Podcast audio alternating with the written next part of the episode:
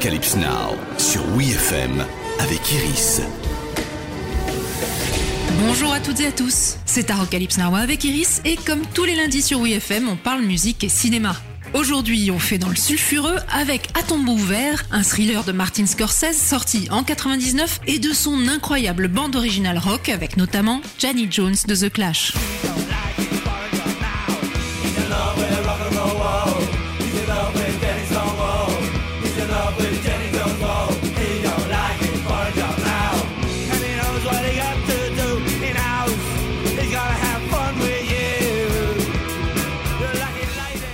Gros fan du groupe de Joe Strummer, Scorsese estimait en toute simplicité que Johnny Jones était le meilleur morceau de rock anglais. Normal alors qu'il le place dans son film, lui qui généralement se plante pas trop en matière de bande originale rock qui déchire. Mais alors, qui était donc cette Johnny Jones qui a donné son nom à ce titre emblématique? La dame, sorte de muse de The Clash, est une chanteuse pop des années 60 qui s'est retrouvée au cœur d'un scandale en 1973 pour avoir été à la tête d'un réseau de prostitution. Icône trash du groupe punk, elle a même fini par chanter avec The Clash quelques années plus tard, Joe Strummer lui ayant écrit une chanson sur ses aventures de maison close.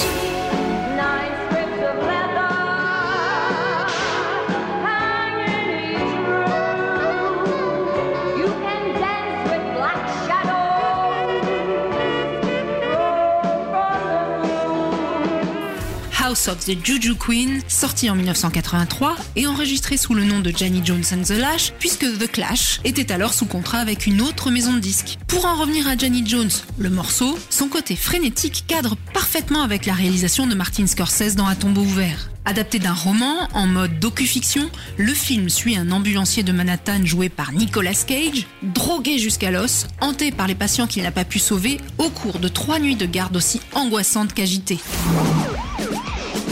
Prends les choses trop au sérieux. On dirait que t'as pris 10 ans depuis la dernière fois qu'on a fait équipe ensemble.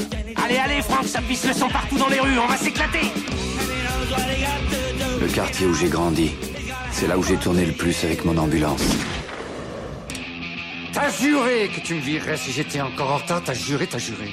Je te virerai demain Crève Crève Crève Tout le monde dans cet hôpital est cinglé Un film efficace et bien tendu à l'arrivée, mais que Scorsese a détesté faire, le tournage de nuit et en plein mois de décembre se révélant assez hardcore. Et ça a dû se sentir puisqu'À tombeau ouvert est au final le seul long métrage de Martin Scorsese des années 90 à n'avoir reçu aucune nomination aux Oscars. Mais que ça ne vous empêche pas d'y jeter un œil parce que c'est vraiment déjanté, stressant, drôle, sous coke et que la bande originale est un petit bijou entre Van Morrison, The Who, Martin the Vandellas, Stevie Wonder, UB40 ou The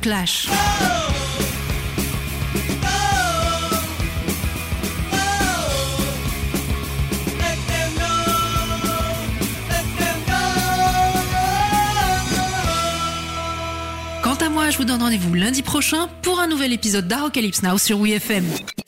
Retrouvez tous les épisodes d'Arocalypse Now en podcast sur WeFM.fr.